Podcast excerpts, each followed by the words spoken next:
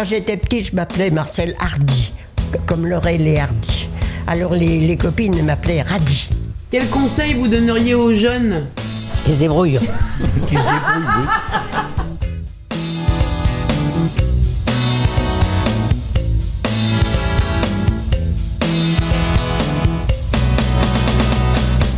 On voit les vélos qui sont fixés sur la baignoire et le grand-père qui est dans la baignoire. Ma vie, c'est un vrai roman.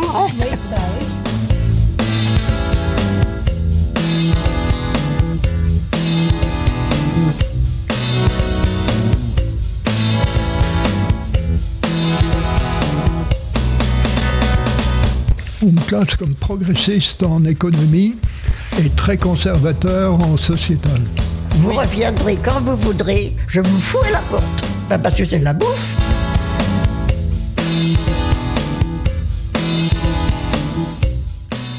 Bonjour et bienvenue pour l'enregistrement de Radio Grillon, une émission réalisée avec les résidents de la Marpa de Vers-le-Grand dans l'Essonne.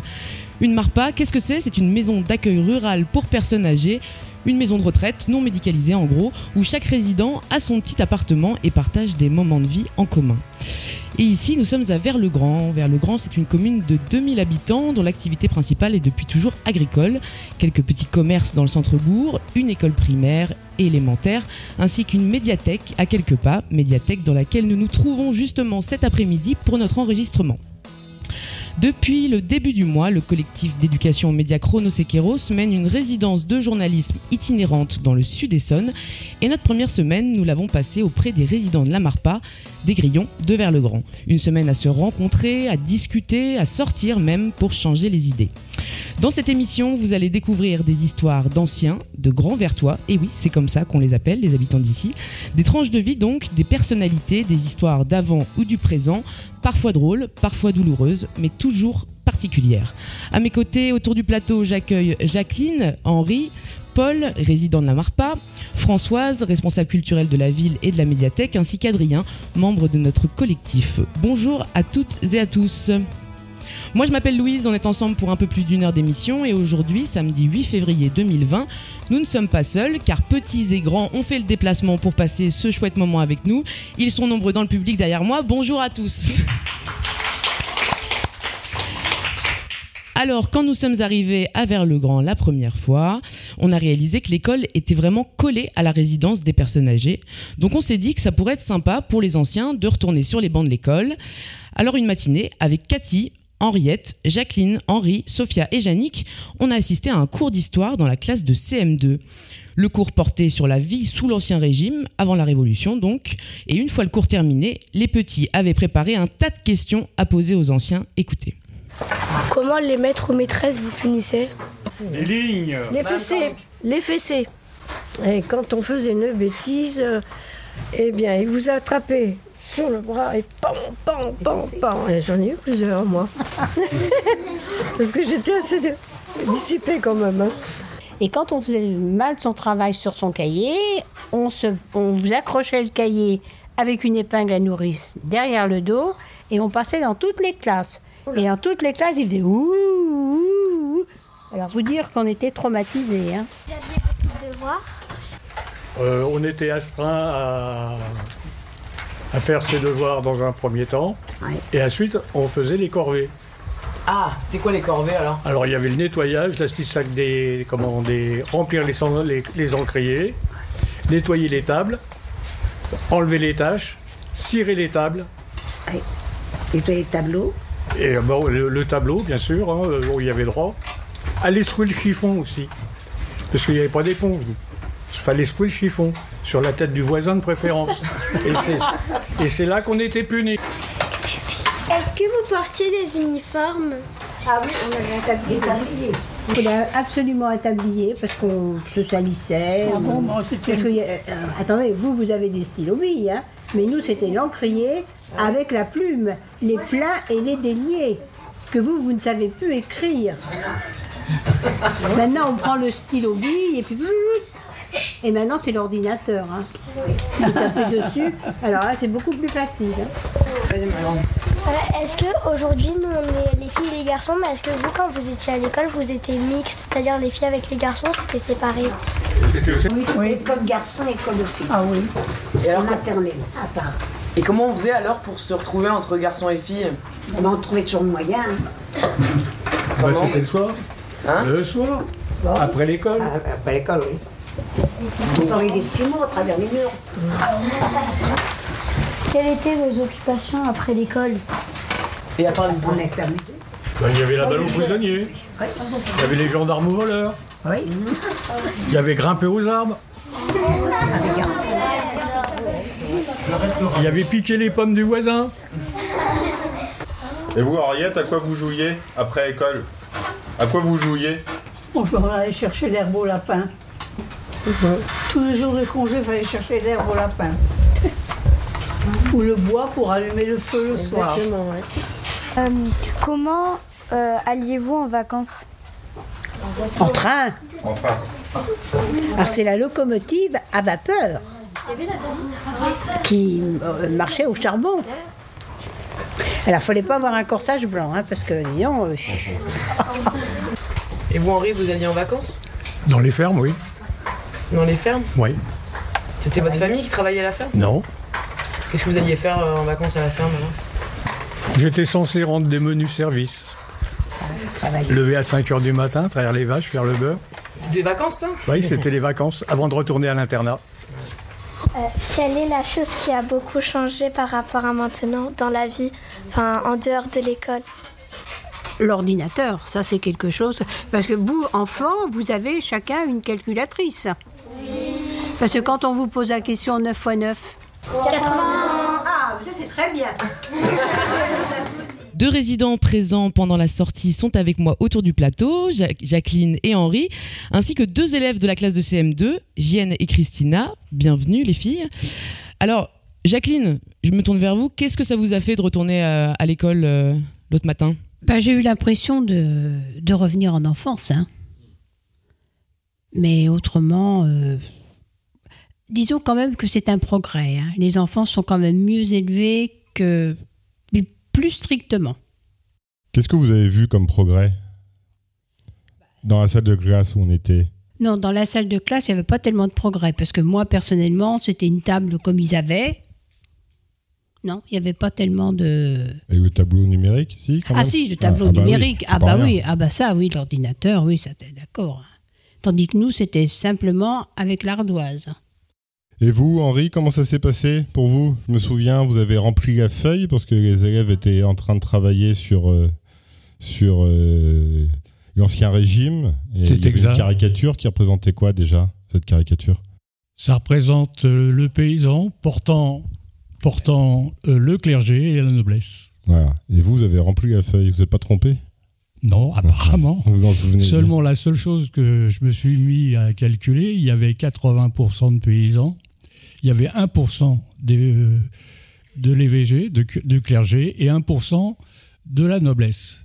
Ce qui fait que lorsque je fais le calcul, il y a 82%. Où sont passés les 18% qui manquent Eh ben ça, on peut peut-être poser la question aux filles, euh, JN et Christina. Où sont passés les 18% qui manquent? Alors là, c'est une belle colle hein, qu'on vous pose. Ah, C'est pas chouette, c'est pas c'est cool. pas chouette comme question. Alors vous, qu'est-ce que ça vous a fait, les filles, de voir débarquer ces personnes qui habitent juste à côté pourtant et que vous voyez pas tous les jours? Bah bizarre. C'est-à-dire bizarre? Bah c'est pas comme tous les jours. Ouais. Vous en voyez souvent? Ils viennent souvent, les gens de, de la Marpa, Non. de la maison de retraite? Non, pas du tout. Et alors, est-ce que c'était un cours d'histoire, euh, en quelque sorte, euh, d'avoir ces personnes âgées qui répondaient à vos questions euh, sur la vie d'avant? Bah un peu parce que bah quand tu quand ils nous ont quand ils nous ont dit ils nous ont répondu à nos questions bah c'était pas du tout comme euh, nous on aurait pu répondre maintenant. Qu'est-ce qui t'a le plus marqué, toi? Bah dans les questions qu'on a posées c'est surtout que bah maintenant et bah les filles et les garçons ils sont ensemble et ils peuvent être amis enfin ils sont dans la même classe et tout alors que eux bah ils étaient sépa- séparés. Puis moi, je vous ai vu beaucoup réagir quand on- euh, les personnes ont parlé des punitions. Vous, vos punitions, c'est quoi? Euh, écrire des lignes. Ah oui, écrire des lignes. Il n'y en a pas beaucoup ici qui ont été euh, punis pour écrire des lignes. Hein. Jacqueline, c'est ce que Ah vous si, dites. si, si, des Si, il y avait des lignes ah, quand même. si. Des lignes, alors j'en ai, j'en ai fait, hein, pas mal. hein. Pas mal, mais Ah bonnet- oui. le, le bonnet d'âne aussi. Ah, le bonnet d'âne aussi, oui, oui, oui.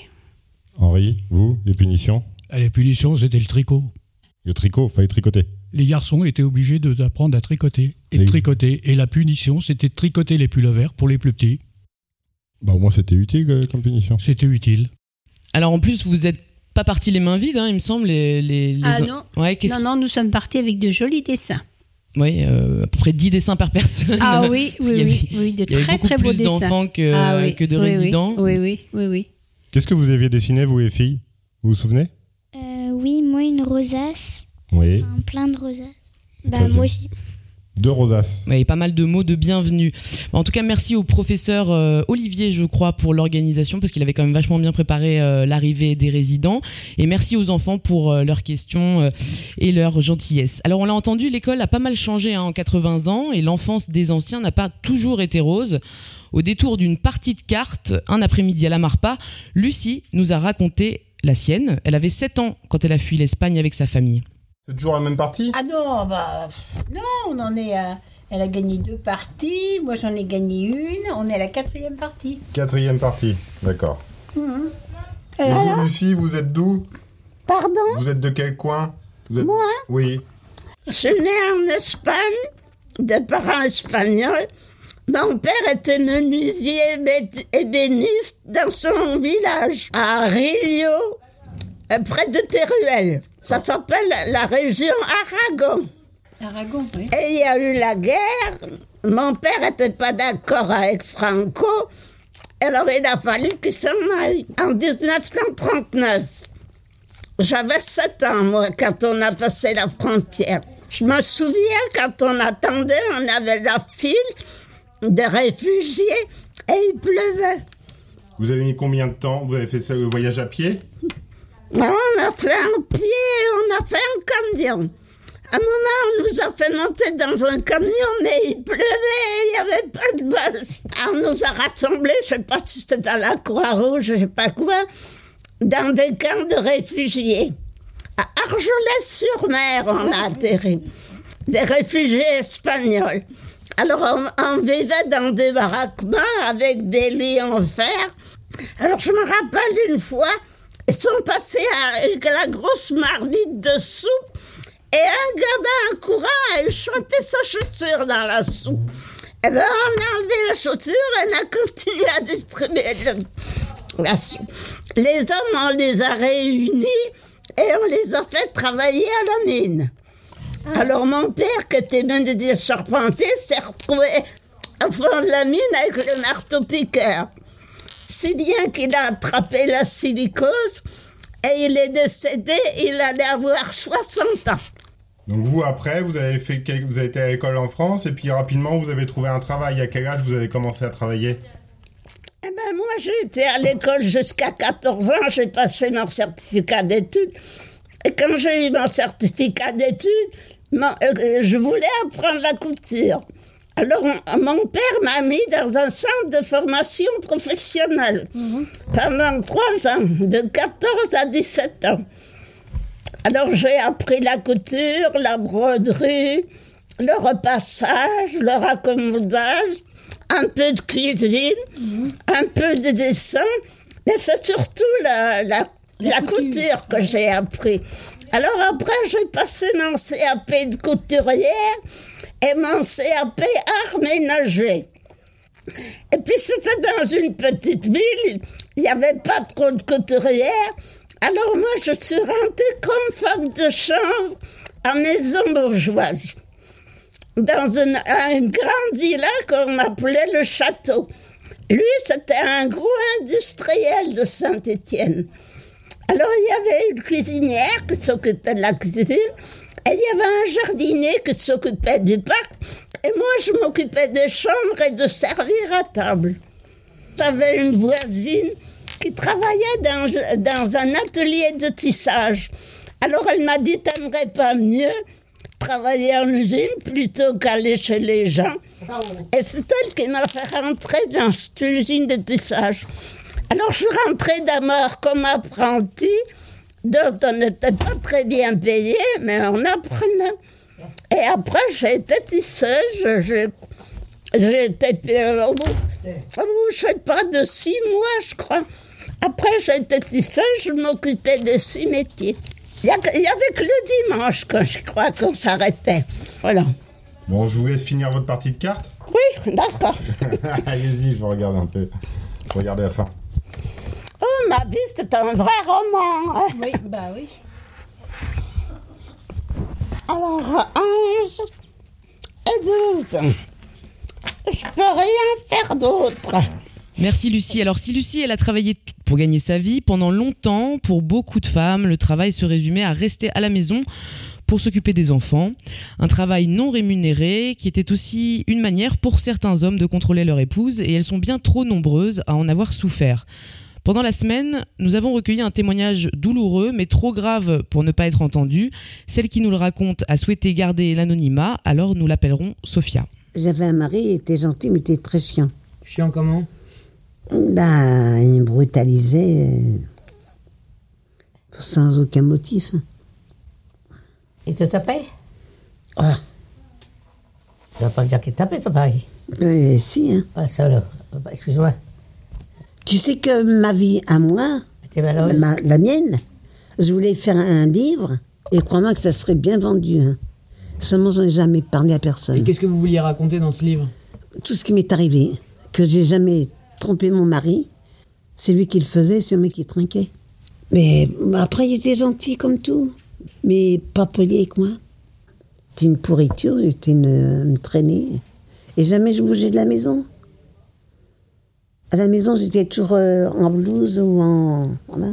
Il partait en déplacement des, des mois et des mois. Moi, j'étais toute seule, j'aurais pu faire ce que je voulais. J'ai dit non, je peux pas. Puis je l'aimais, j'aimais mon mari. Mais voilà. Une fois, il m'a tapé dans le. où j'habitais à, à Livry-Gargan, là. J'ai fait tout le couloir. Il m'a tapé. Ah bah oui, hein. Salaud. Mais j'avais mes enfants. Mais ils l'ont jamais vu euh, vous frapper, vous violenter. Une fois, s'ils m'ont vu que mon Dieu aussi m'a vu. Là, j'étais allongée dans la cuisine. Et puis, il me donnait des coups de pied. Enfin, bon, j'ai vu ça. On n'a pas pu m'entendre tout ça. Si encore je le méritais. Il est arrivé à un moment donné que je couchais dans une banquette avec un, un couteau sous le- l'oreiller. Non. Ah, ben je t'assure. Si j'ai dit, si jamais il vient dans la nuit, qu'il vient me, me toucher, je vais te planter. Mais je- j'aurais pas pu le faire. Mais malgré tout, je voilà. Et puis un coup, il est venu et puis il m'a presque violé, puis ma fille était à côté.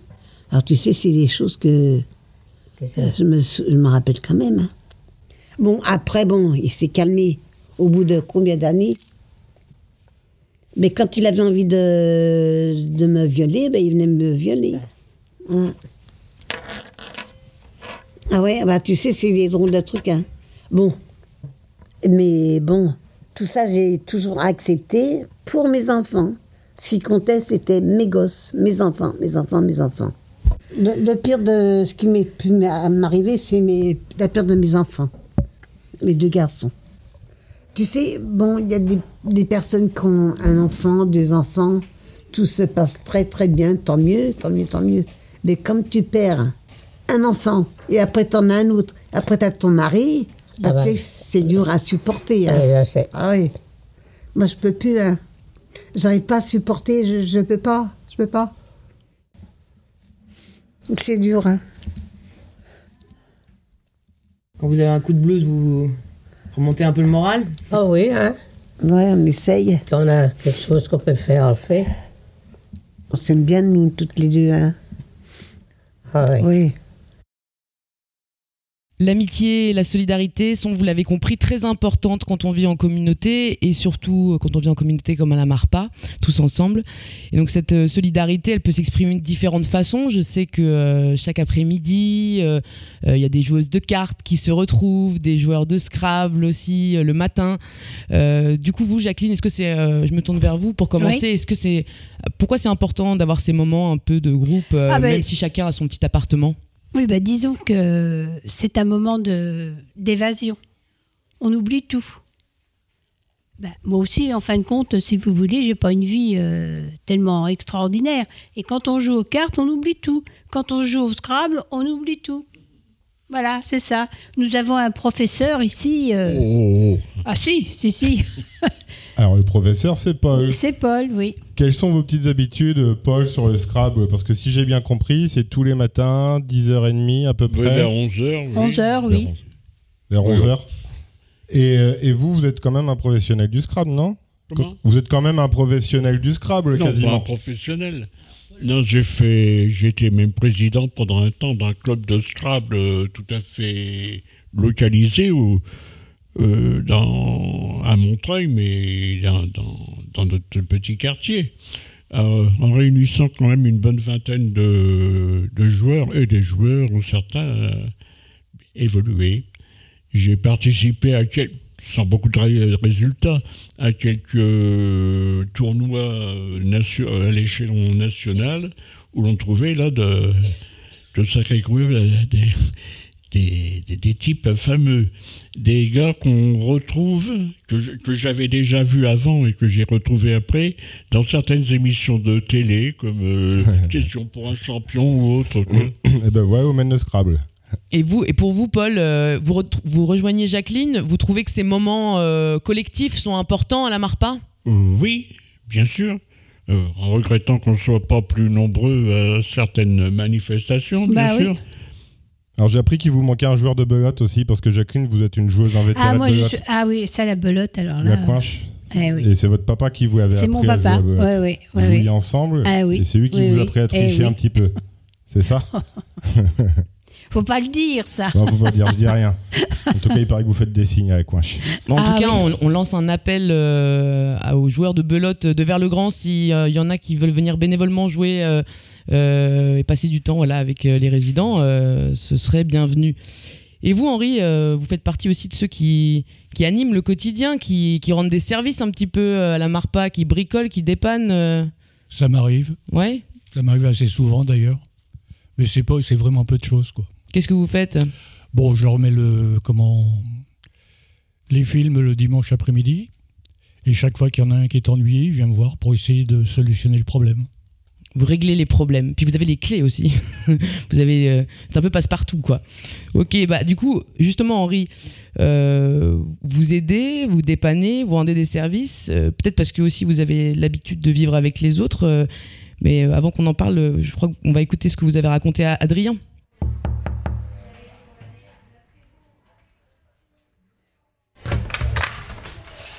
Entrez, jeune homme. Bonjour Henri. Bonjour. Tout à l'heure, vous m'aviez montré la photo de. Ah, de, des plaisanteries que j'ai réalisées là cet été. C'est avec des amis, euh, on avait réalisé des, comment, des baignoires. Euh, chacun devait faire euh, une baignoire euh, sur roue, quoi, avec ce qu'on avait. C'est d'une course à caisse à savon. Pour ce faire, je n'avais que deux vélos, deux vieux vélos et la baignoire. Et on s'est bien amusé avec ce genre de choses. Ça m'a occupé un moment. Donc là, vous pouvez décrire hein, pour, euh, pour la radio ce qu'on voit sur. euh, Alors, ce qu'on voit sur l'image, on voit les vélos qui sont fixés sur la baignoire et le grand-père qui est dans la baignoire. Alors, on dirige tout simplement derrière à l'aide de, de cordes. Et puis, alors, il suffit de tirer sur les cordes pour pouvoir tourner. Ça, ça a été une course, évidemment. Comme le vélo a rencontré un trottoir, la roue s'est retrouvée en 8. Évidemment, on n'a pas gagné. hein. On a réussi à faire deux tours. Mais la, soudure, pour vous, c'est facile. C'est assez facile, oui. Là, je peux reconna- reconnaître, euh, étant donné que c'est la profession, c'est ce que j'ai enseigné. J'ai commencé à enseigner euh, en 60, euh, 72, à la naissance de ma deuxième fille, et jusqu'à ma retraite, quoi.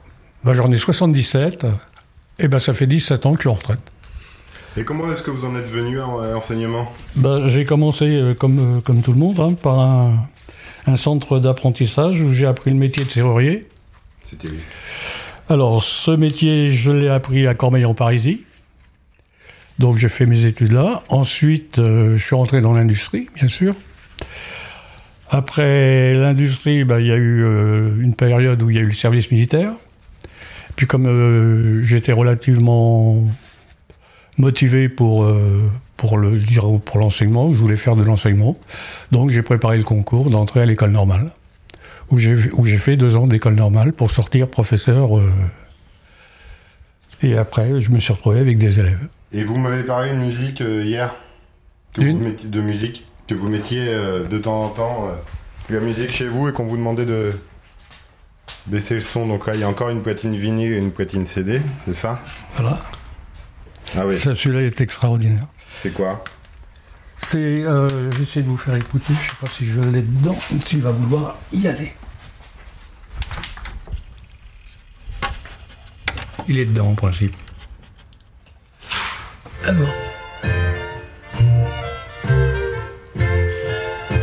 Là, c'est Brassens qui va changer. Et après, on a tout le jazz qui va venir. Voilà.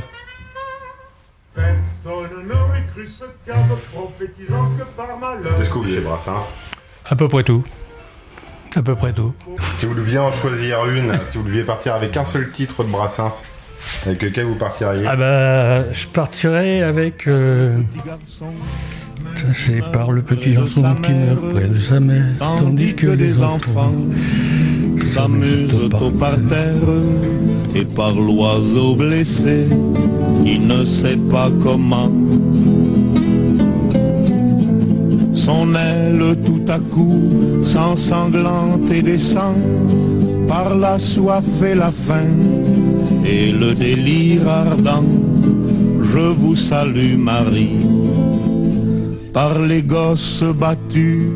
Et donc là, vous êtes à- là, on est dans votre chambre à, à Vers-le-Grand, c'est ça? C'est Votre ça. appartement. Ça fait combien de temps que vous êtes euh, ici bah, j'attaque ma septième année. Septième année en structure. Dans le domaine de, de l'internat, j'en connais un paquet. hein.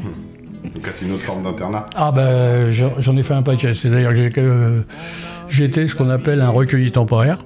C'est-à-dire que j'ai jamais vécu avec mes parents.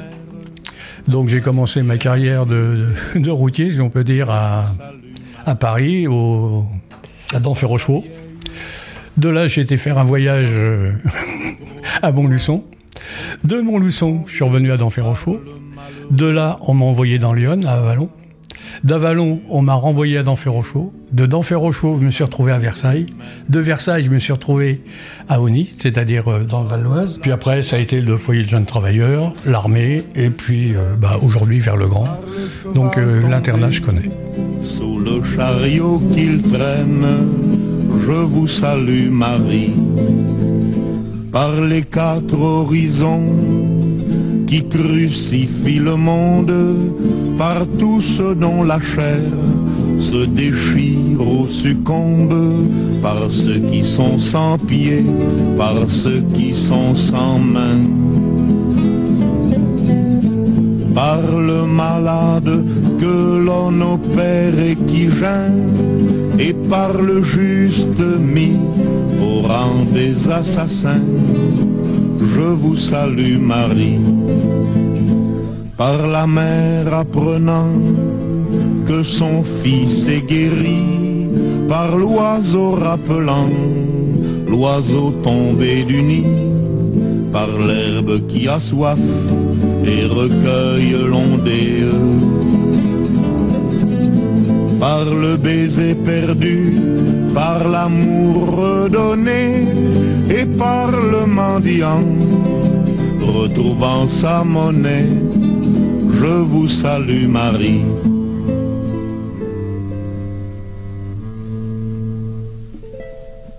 Vous venez d'entendre la prière de Georges Brassens. On est de retour sur le plateau de Radio Grillon, une émission consacrée aux anciens de la Marpa de Vers-le-Grand dans l'Essonne.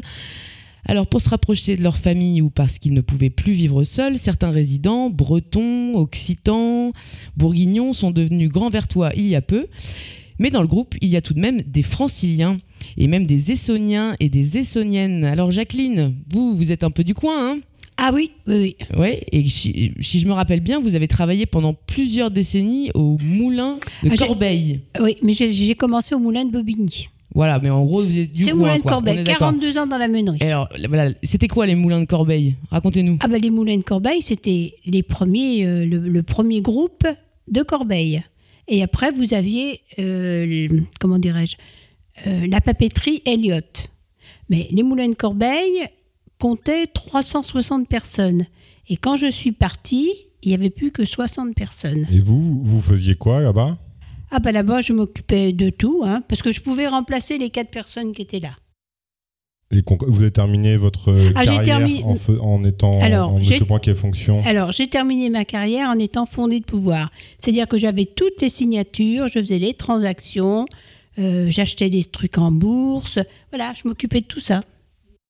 Et vous avez même connu, je vous entendais en parler un petit peu à Louise, mai 68.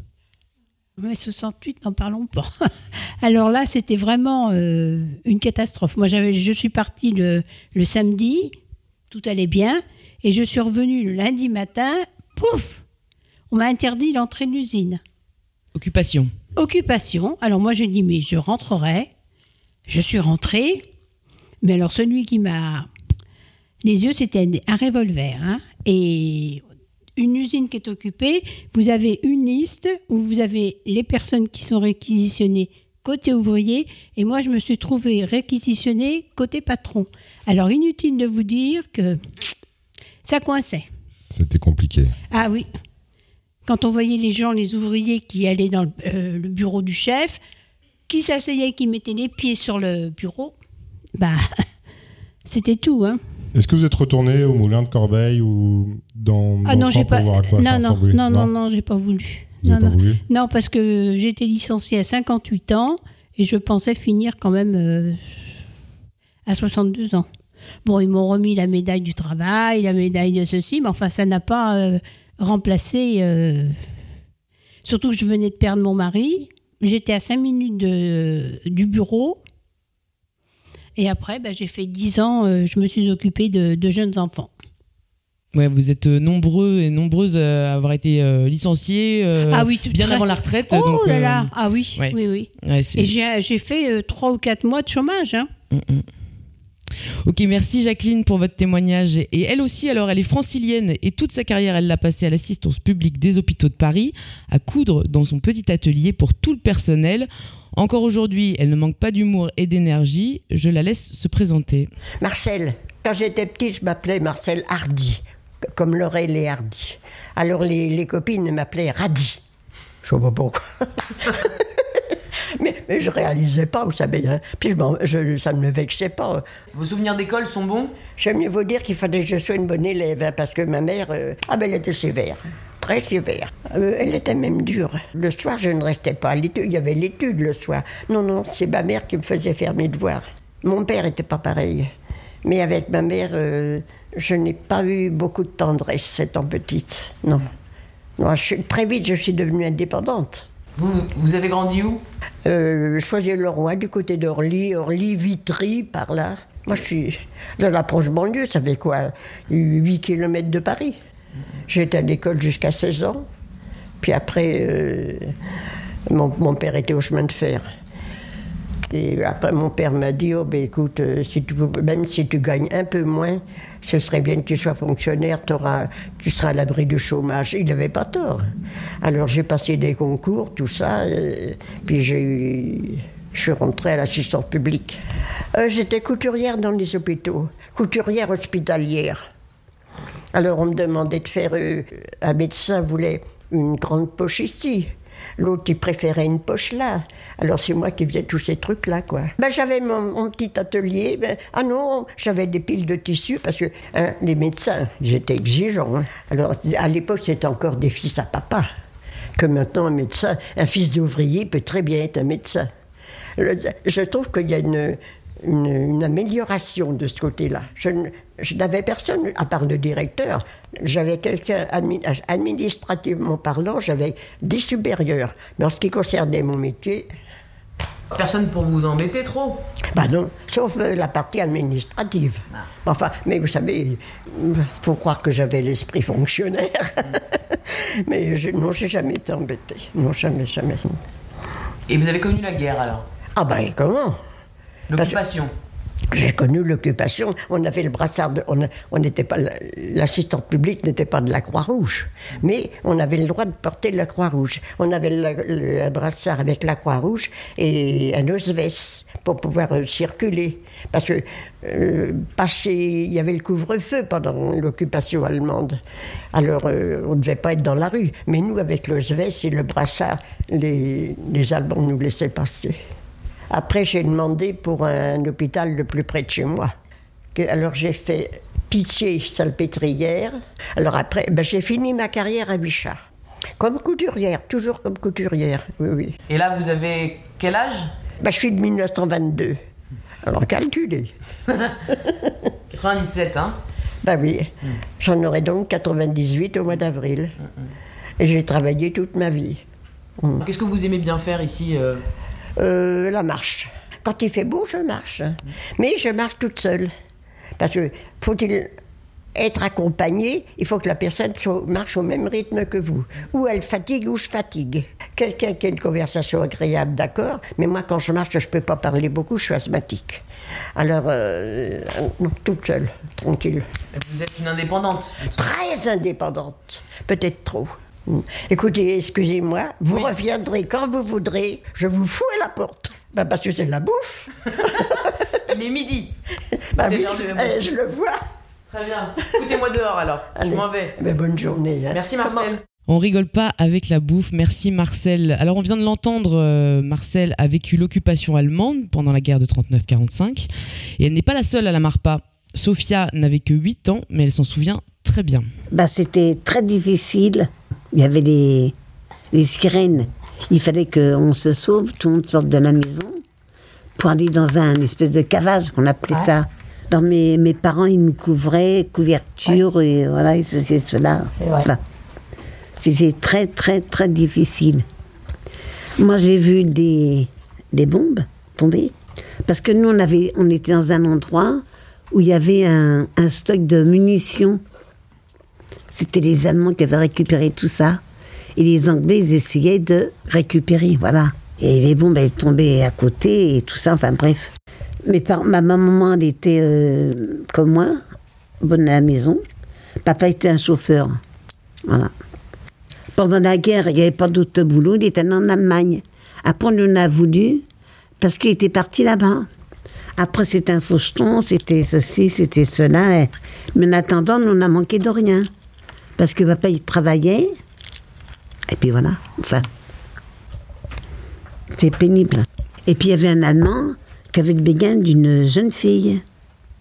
Et un soir, il est allé chez elle, avec sa mitraillette. Il voulait la sortir. Et elle, elle ne voulait pas. Sa soeur, elle dit C'est moi qui viens. Non, non, non, c'est pas toi qui viens. C'est celle qu'il avait choisie, quoi. Donc, elle est partie avec lui. Et puis, il a voulu la violer. Elle a sorti son fusil. Elle a flingué. Elle a bien fait. Une vacherie de moins. Et c'était une saloperie, celui-là. Et le lendemain matin, il demandait 200 otages pour un Allemand qui avait été tué. Et je vais te dire une bonne chose, une anecdote. Je t'assure, c'est la vérité pure. Une tante à moi. Elle avait son mari, il faisait partie de la résistance. Il a fait sauter des.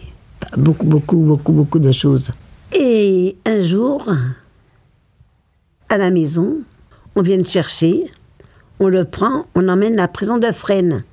Et là, il a dérouillé, dérouillé, parce qu'il voulait savoir où venaient tous les coins de résistants. Et c'est une voisine qui était juste à côté qui l'a dénoncé. La salope. Ah, bah, je t'assure, c'est vrai. Après, mon, mon oncle, il a tellement. Il n'a pas parlé, jamais parlé. Il a tellement été tabassé, tabassé, qu'il en est mort. Et quand ma tante, elle a su que c'était sa voisine, juste à côté, qui l'avait dénoncé, elle voulait la tuer. Mais l'autre, elle s'est suicidée. Ah, c'était dur comme la guerre de 39-41. Alors, euh, après la guerre, de nombreux couples se sont trouvés. Yannick et André travaillaient dans la même rue et se croisaient tous les jours à l'heure d'embaucher ou de débauché. Et puis un dimanche, Alice, pas loin d'ici, ces deux-là se sont reconnus au bal et ne se sont plus quittés. À cette époque-là, j'ai peut-être moins maintenant, dans tous les pays, il y avait la fête. Il y avait une fête, foraine, il y avait un bal. Le bal, c'était dans une salle sautante, enfin, un parquet, avec une grande tente par-dessus. Comme, comme les, les fêtes se suivaient, ah ben, un dimanche c'était à tel endroit, un dimanche après un, un autre, et on savait à peu près l'itinéraire du bal, et donc on savait. Vous vous alliez tous les dimanches? Oh, pas tous les dimanches, mais on, on voyait des copains, on voyait du monde. Moi qui invité, à ce, moment-là, c'est les hommes qui invitaient les femmes à danser. Puis les danses, c'est pas des danses comme maintenant. Hein. Des tango, on bat, pas de double. tout. Vous saviez bien danser, vous? Je me débrouillais, quoi. Oui. Ils se débrouillaient Ils se débrouillaient. Mais moi, j'allais surtout euh, pour danser. Hein. Ah oui, ça. Et puis bon. Et vous avez continué à aller au bal ensemble après ou pas? Euh, oui, oui, oui, un petit peu. Mais moins parce que euh, pour moi, il dansait pas assez bien. Voilà, au début, il dansait pas assez bien. Alors je, je lui montrais des fois. Par exemple, la valse, euh, il la fait pas, mais s'il la fait quand il rigole, euh, quand il fait le clown, là, oui, il fait la valse. mais sinon, euh, non, j'ai trouvé des danseurs, euh, oui, j'ai trouvé des danseurs mais qui dansaient bien. hein. Après, on choisit pas forcément son mari Yeah. sur, le... Ben non. sur le niveau de danse. Non, non, non. C'est ça. Il y a hein. probablement d'autres choses qui vous ont plu. chez- Ouais, chez oui. D'ailleurs, je dansais toute la nuit, moi. hein. Euh, à ce moment-là, c'était 4h ou 5h du matin. Enfin, pas, pas tous les dimanches, hein, attention. Et après, c'était euh, l'horaire, c'était 4h, je crois. Ah oui. Je dansais toute la nuit. J'aimais ça, ce bal. Oh là là. Quand j'entends la musique, les tangos, les valses, les- tout ça, euh, hop, ça y est, je me serais... Vous pourriez danser. ouais. Ah oui, oui, oui,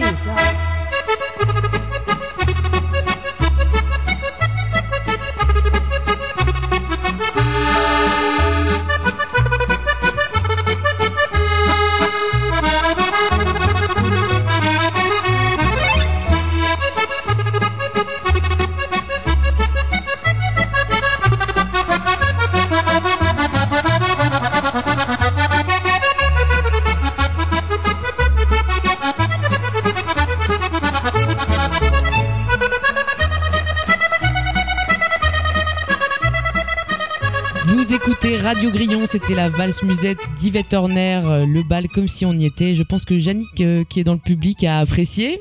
Et vous, alors, autour du plateau, euh, est-ce que vous avez des souvenirs de bal? Est-ce que vous avez emballé au bal? Ah ben moi je commençais le vendredi soir et je finissais le dimanche soir. Alors le lundi, il fallait, le lundi matin, il fallait des allumettes pour tenir mes yeux ouverts. Vous commenciez où? Vous faisiez la tournée Ah, sur plusieurs parquets, c'est euh, ça? Non mais j'a- j'avais une voiture déjà. Alors je conduisais et j'allais dans les clubs, le club écossais, euh, tous ces trucs-là, le club des Champs-Élysées. euh, mais j'étais pas tellement musette, hein, Vous êtes, c'est quoi vos- votre musique alors? Qu'est-ce que vous écoutiez? Ce qui sortait à l'époque, parce qu'ils sortaient à l'époque. Hein. Je- par exemple Vous vous souvenez Bah, il y avait la boum. Enfin, c'était pas tout à fait de mon époque, hein, mais. Ah, la boum, c'est un peu plus tard, ouais, c'est peu années plus tard, 80, hein. quand Oui, même. 80. Oui, mais enfin, je suis née en 42, hein. Ouais.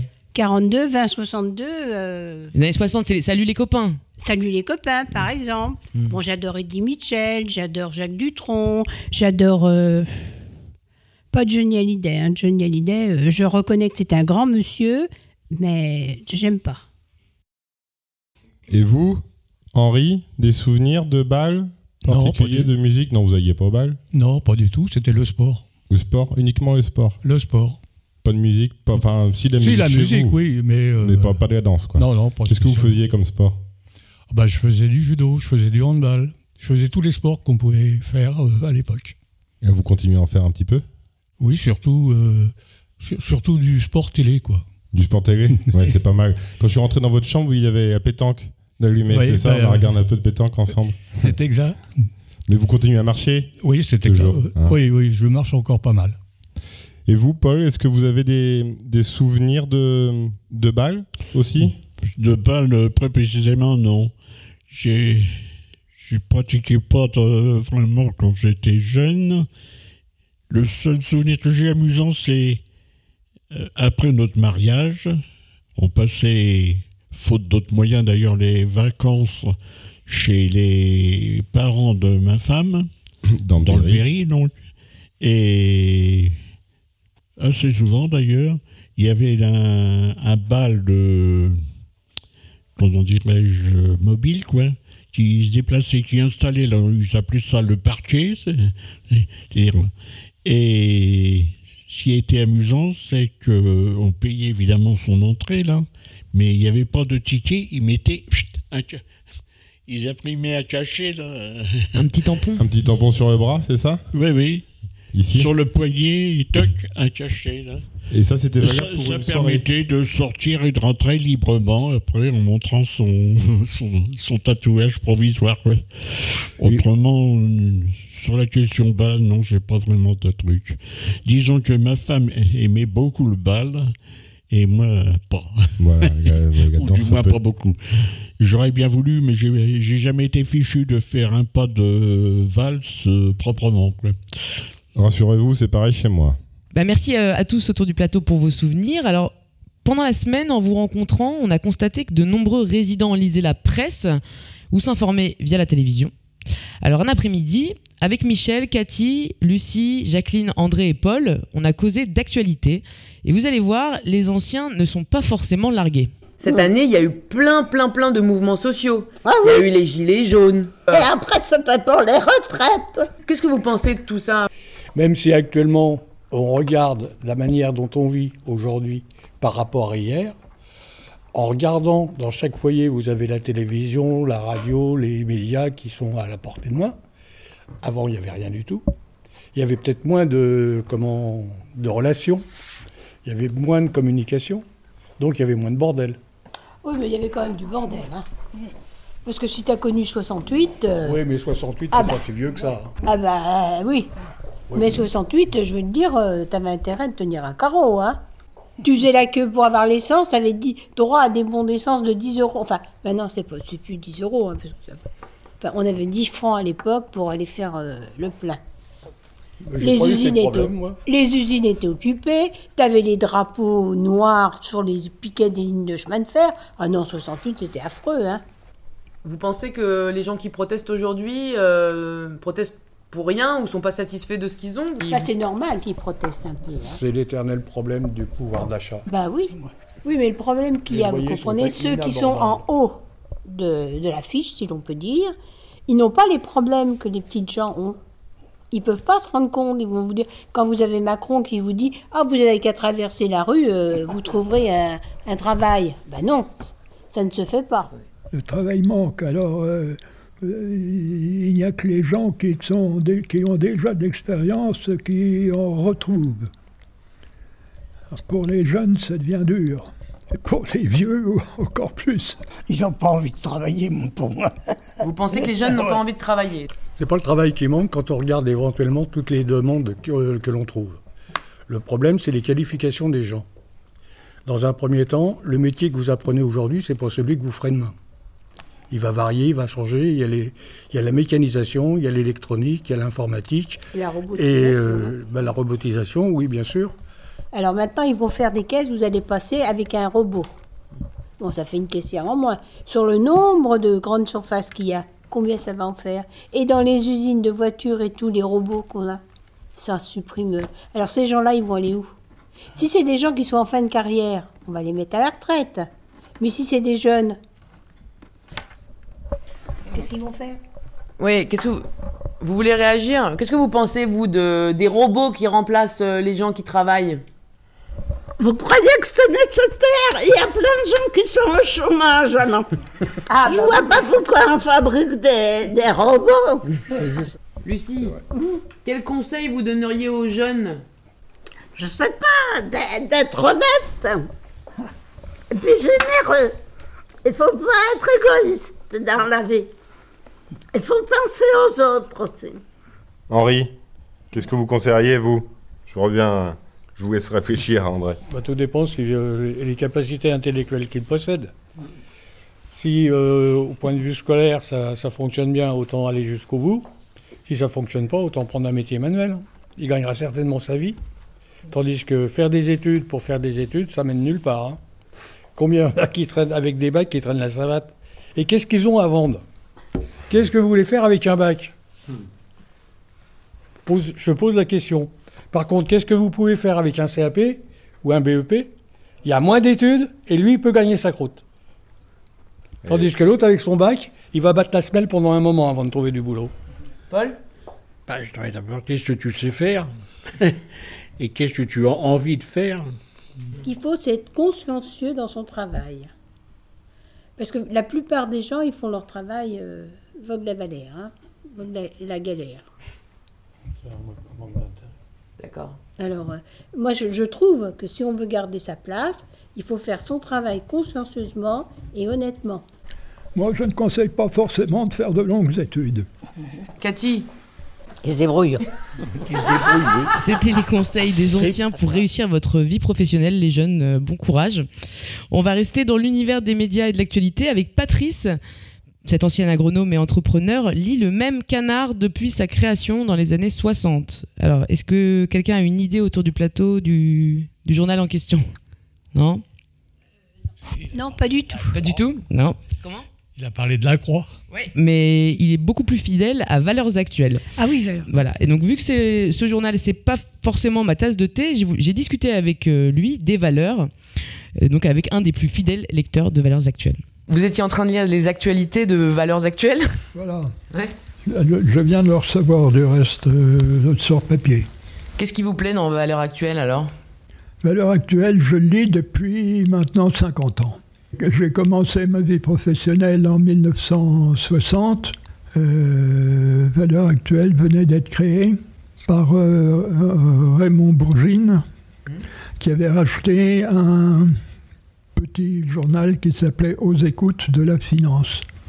Bourgine en a fait un, un magazine hebdomadaire euh, avec une, une droiture euh, morale euh, absolument extraordinaire. Comment vous pourriez la résumer, cette droiture morale chère euh, à vos yeux et C'est d'abord euh, ne pas mentir, pour commencer, ensuite dire la vérité, sans la cacher, euh, ce que Valeur Actuelle ne fait plus, euh, c'est respecter les gens, Euh, c'est surtout ça, oui. J'avais le sentiment qu'ils attisaient un petit peu. Il est devenu plus polémiste, c'est exact, oui. Voilà, polémiste et un- attiser un peu la haine des autres, des- de Voilà. la différence. Voilà. Bon, J'avoue que ça me dérange un petit peu, je, je ne vous le cache pas, mais c'est quand même la revue à droite qui est la plus sérieuse. Et ils ont quand même un tirage de 700 et quelques mille euh, par semaine, et qui augmente, alors que toute la presse euh, plonge. Et vous êtes plutôt libéral euh, économiquement ou? On me classe comme progressiste en économie et très conservateur en sociétal. Sur quelle question de société justement euh, vous diriez que vous êtes conservateur? Bon, sur la euh, question religieuse, sur les questions euh, de vie, euh, de mort, de PMA, G- GPA. etc. Pour la fin de vie Ah, pour la fin de vie, je suis très perplexe, mais enfin, je suis contre l'euthanasie. Absolument contre l'euthanasie. Et du coup, quand vous lisez Valeurs Actuelles et puis des discours quand même très euh, sécuritaires, euh, un peu anti-immigration, euh, vous, l'immigration, ça vous fait peur par exemple? Ça ne me fait pas peur. Je ne suis pas raciste du tout, bien que ma famille l'était plutôt.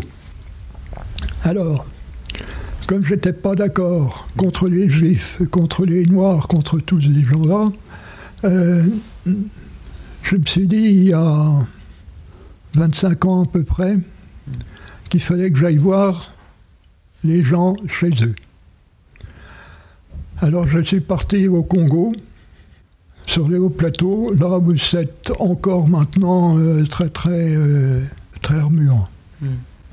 Je voulais voir des gens qui ne vivent que moins de 3 euros par jour. Pourquoi?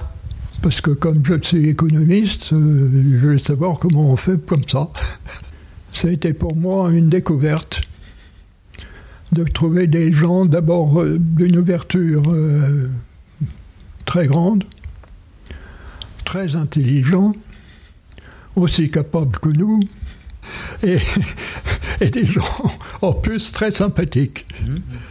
Et puis, j'écris beaucoup. Ah oui Vous écrivez quoi J'écris comme un journaliste quasiment. J'écris comme, des, édi- comme des éditoriaux. Je pourrais en lire un Et voilà.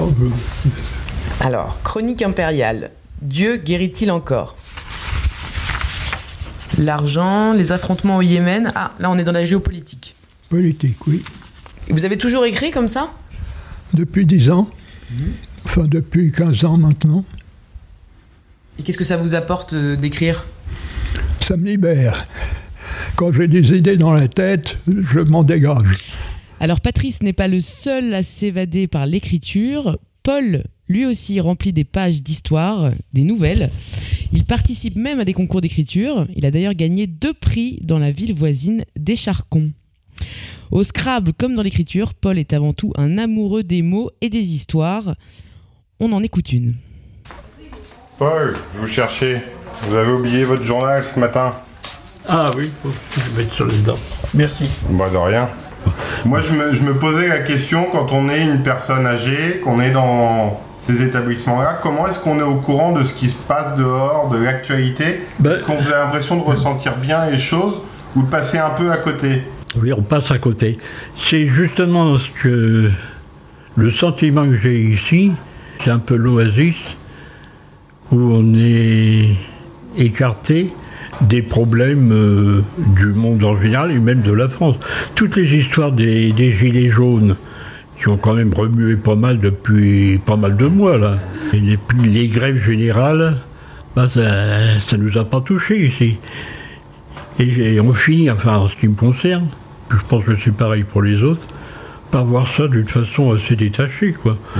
Alors là, vous revenez du yoga? Oui, et ça fait du bien. hein. Parce que, bon, quand on est inoccupé ici, on a tendance à laisser tomber. hein. De, de s'occuper de, de son corps, de faire un peu de gymnastique, tout ça. Vous occupez pas trop de vous ici? Aussi, j'ai des occupations. Qu'est-ce que vous faites? Bon, le Scrabble en ligne, Le Scrabble en ligne, donc vous avez un ordinateur et je lis beaucoup, j'écris un peu. Vous écrivez J'ai même participé déjà deux fois à un concours de, de nouvelles, de contes, enfin, petite littérature si l'on veut.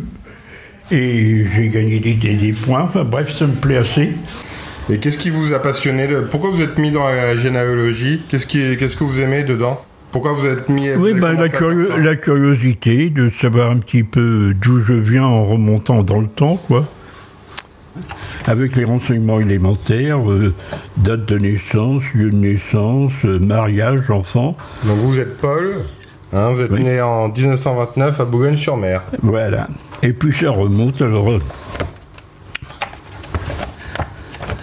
Donc là, la dernière fiche, elle remonte à 1525. 1500 oui, quand je disais François Ier, vous voyez, mon père était, comment dirais-je, handicapé, si l'on veut, pratiquement depuis sa naissance, parce que c'était un prématuré, né à six mois de grossesse. Il a vécu quand même en étant de petite taille, et quand même, il s'est marié. Si j'étais méchant, je pourrais dire qu'il s'est marié tout de suite. Il n'a pas fait la guerre parce qu'il était inapte. Et après la guerre, eh bien, c'était pour les hommes rescapés. Je fais de l'histoire là un peu abrégée.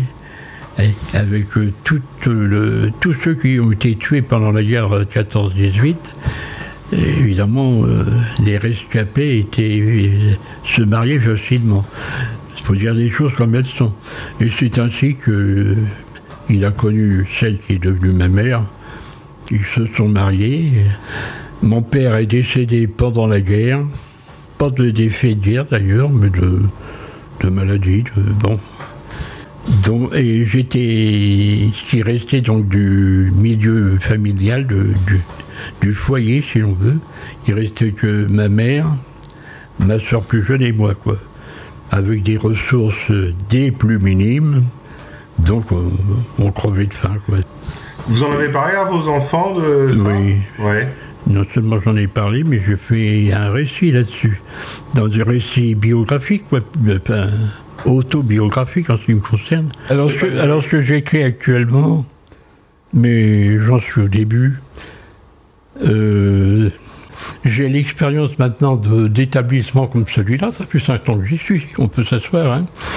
Alors j'ai imaginé que mon histoire se passerait dans un établissement, on peut appeler ça un exil de vieux si l'on veut. Ce matin-là, après mon petit déjeuner pris seul dans la grande salle à manger commune, j'arpente le long couloir de l'établissement, revoyant les souvenirs de mon déjà long séjour dans cette maison, évoquant avec nostalgie ma vie d'avant. Je suis veuf, et mes enfants étant dispersés dans toute la France, je ressens parfois un sentiment de solitude, injustifié car tous me rendent souvent visite chaque fois qu'ils le peuvent. Et situé dans cette région que j'aime beaucoup, je me sens bien dans cette agréable maison de retraite. Mais parfois le cafard vous prend. Les cases numérotées alignées dans le local d'entrée sont là pour recevoir le courrier qui nous est destiné. Je retire le mien, un tas considérable de prospectus, brochures et publicités, masquant quelques lettres et le journal.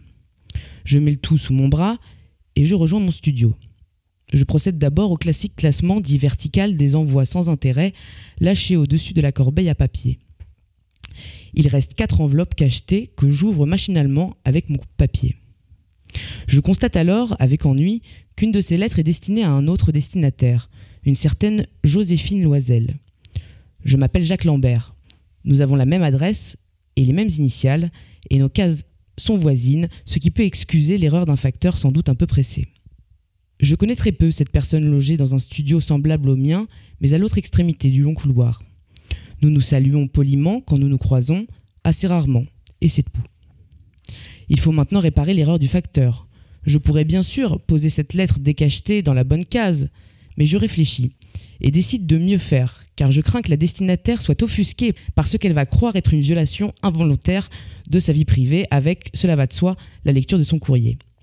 Je veux me convaincre que cette hypothèse est bonne, ce qui me permet sans scrupule de jeter moi aussi un regard rapide en diagonale sur cette missive.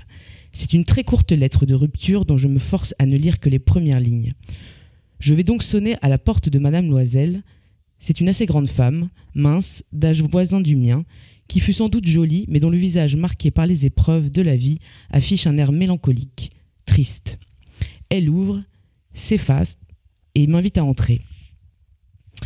Voilà, je viens de vous lire un extrait de la dernière nouvelle de Paul en cours de finition. Alors moi j'ai eu la chance de découvrir votre univers, euh, Paul, qui est fait de fiches euh, généalogiques, de, de Scrabble et de mots. D'où vous est venu cet amour pour les mots? Ça, je crois que dans les études limitées que j'ai fait, dès les petites classes, euh, les cours élémentaires, j'étais beaucoup plus intéressé par l'orthographe, ce qu'on appelait à l'époque les rédactions, que par les autres euh, matières. quoi. Et ça, ça m'est resté effectivement. Et donc vous avez écrit des nouvelles, des petits romans pour des, pour des concours Depuis des surtout, enfin j'ai surtout écrit depuis que je suis retraité. Quoi. Avant, j'avais pas tellement, tellement de temps. Parce que ce que j'écris, c'est peut-être à peu près potable, mais j'irai pas au même rythme que les journalistes ou les romanciers.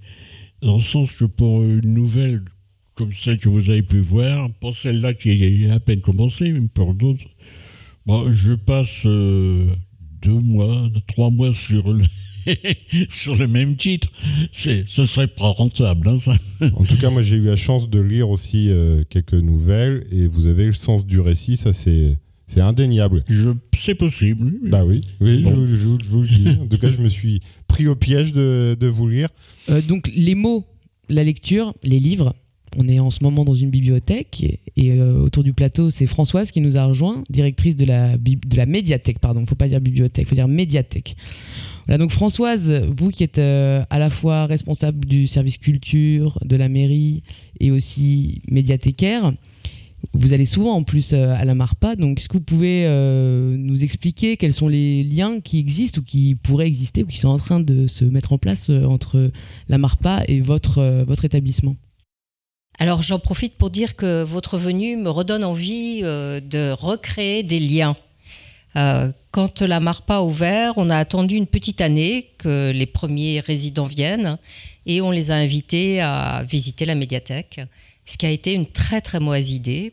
Je me souviens de ma collègue Bernadette euh, et moi, on était euh, effondrés parce qu'en fait, euh, donc on faisait visiter la bibliothèque et les quatre dames qui venaient de rentrer à la Marpa se sont écroulées en larmes, ne supportant pas le, le changement de vie qui venait de s'opérer chez elles.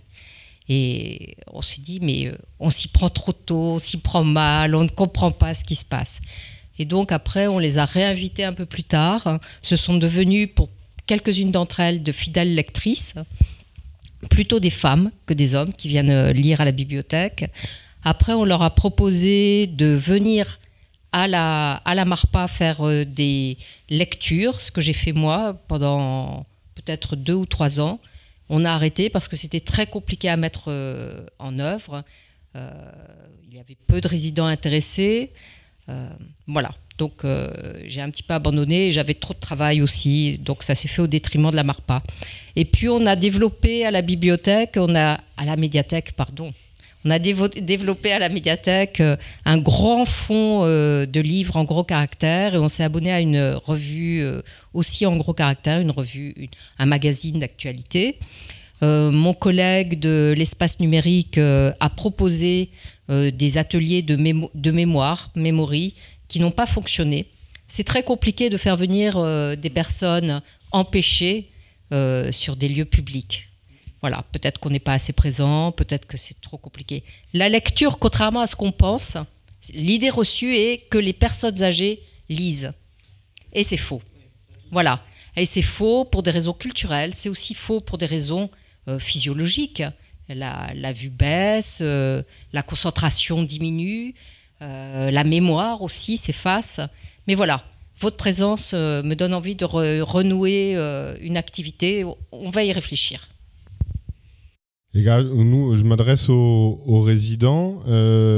Qu'est-ce que on pourrait vous souhaiter en, en, en activité, à part trouver un quatrième joueur de belote? Ça, c'est noté, c'est sûr. Qu'est-ce que vous aimeriez, Paul, par exemple Vous qui. euh, je sais que vous avez parlé du concours d'écriture euh, à Écharcon. Peut-être que. Alors là, je, je regarde Françoise, mais peut-être qu'un concours d'écriture ici, pourquoi pas? Qu'est-ce que vous en pensez? Pourquoi pas, en effet, si on trouve les, les structures et puis le temps pour les responsables hein, de la médiathèque ou de la MARPA pour faire quelque chose de comparable, euh, euh, peut-être pas à la même échelle que ce qu'ils ont fait à Écharcon, ça serait magnifique. Mais bon, Alors on fait une des, demande on fait des, des concours d'écriture. On en fait. je- Voilà. Eh ben la voilà. MARPA n'y participe pas, mais on fait des concours d'écriture. On doit s'adresser à tout le monde. hein. Voilà. Et vous, Henri Qu'est-ce qu'on pourrait faire euh, plus de d'échanges avec les jeunes, par exemple? Je sais pas. Bah, moi, ce qui me manque le plus, c'est la piscine. Alors ça. Alors construire une piscine. Ah, Oui, d'accord, mais les balades, ça va. euh, sinon, je m'occupe euh, très facilement. J'ai suffisamment d'occupation. T'es toujours parti le premier de la table. Parce que monsieur a son sport. Alors là, faut pas déroger. Hein. Et vous, Ah, ça, Jacqueline, alors sûr. Là, il va y avoir les, comment, les mondiaux de, de, Ah oui, alors là, on va pas te voir souvent. Hein. de biathlon, euh, ça c'est sûr. Et puis il y a les petits trajets de temps en temps hein, vers le petit. Ah ben, qui- les petites qui balades. entretiennent. Alors là, les balades vers le petit, c'est, je dirais, c'est primordial. La balade de santé. C'est la balade. euh, Je dirais déjà, c'est une balade de santé. Mais euh, ce que je vais chercher, c'est, c'est, pas tellement, c'est pas tellement bon pour la santé. C'est pas tellement bon pour la santé, mais en tout cas, ça vous fait marcher 6 km aller, 6 km retour. Voilà, c'est ça. Et vous, euh, Jacqueline, alors qu'est-ce qu'on, qu'est-ce que vous aimeriez si, euh, si vous pouvez euh, euh, monter de nouveaux projets Euh, Donc là, on vient de faire de la radio, euh, donc je, je sais que vous avez participé. Si, moi, il y a beaucoup de choses, mais comme je peux pas marcher, Mais alors, si on oublie cet aspect euh, des jambes, qu'est-ce que vous aimeriez? Plus de liens avec l'école pour ah, moi, j'aimerais, des... bien, j'aimerais bien, oui, des liens avec l'école, j'aimerais bien sortir. Parce que avant, je faisais tout le tour du pâté de maison. Hein. Vers le grand, je connais. Hein. Parce que mon fils habite vers le grand. Alors. Donc un peu plus de, un peu plus de sorties. Ah, c'est, ça, ça me manque. Quand ils vont à, à Cabourg, je sais pas quoi, moi, je peux pas y aller. Ah oui, Cabourg. Vous, avez- vous faites des sorties au bord de la mer? Oui, on a fait un séjour au bord de la mer, c'était magnifique. À Cabourg? À Cabourg. Il faisait quel temps? On n'a pas eu un temps merveilleux, c'est ce que je regrette, quoi. C'était Et vous n'avez pas été la à Deauville non plus? Pardon? Vous n'avez pas été à Deauville? Si, on est allé à Deauville. ouais, Et vous avez joué au casino? On a joué au casino. Ah Même- Et puis évidemment, au casino, on a perdu. hein. Vous avez perdu. Bah, évidemment. voilà, c'est ça. Mais les petites balades en petit train, c'était sympathique. Ah, le petit train. Ah oui, oui, oui, ça c'est bien ça. Et l'ambiance était merveilleuse. Et oui, puis on mange bien. Ça, il n'y a pas de souci. Merci à tous pour vos souvenirs, euh, merci pour votre participation. C'est déjà la fin de notre émission. On espère que vous avez passé un bon moment en notre compagnie, que ça vous a plu de découvrir toutes ces, tous ces petits portraits d'habitants de la commune de Vers-le-Grand. En tout cas, les anciens nous prouvent tous les jours qu'ils et elles sont pleins et pleines de surprises, de passion et d'envie. Un grand merci donc à Yannick, André, Sophia, Henriette, Jacqueline, Henri, Marcel, Paul, Patrice, Michel, Lucie, Yvonne et Cathy pour leur confiance et leur bonne humeur. Merci à toute l'équipe de la Marpa et à Françoise du service culture de la ville. Et à la demande des résidents, on se quitte avec Emmenez-moi de Charles Aznavour. À bientôt!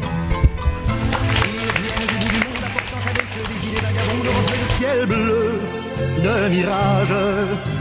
Traînant un parfum poivré de pays inconnus et d'éternels étés où l'on vit presque nu sur les plages. Moi qui n'ai connu toute ma vie que le ciel du Nord. J'aimerais débarbouiller ce gris environ de bord. Emmenez-moi au bout de la terre, emmenez-moi au pays des merveilles. Il me semble que la misère serait moins pénible au soleil. Dans les bars à la tombée du jour avec les marins. Quand on parle de filles et d'amour, un verre à la main.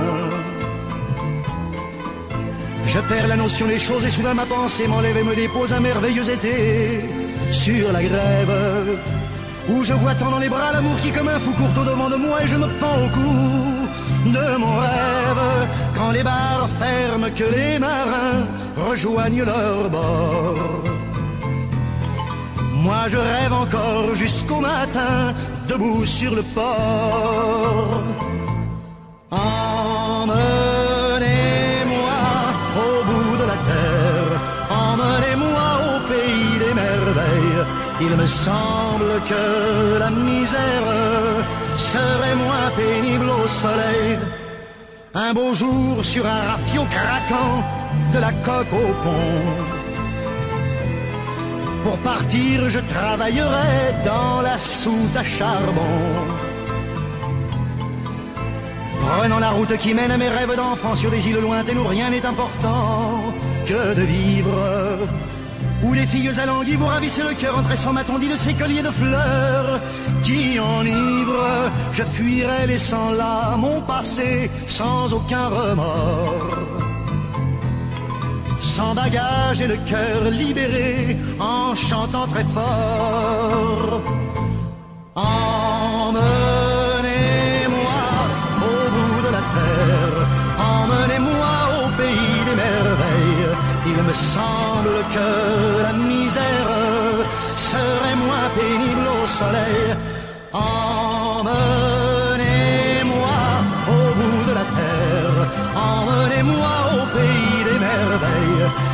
Semble que la misère serait moins pénible au soleil.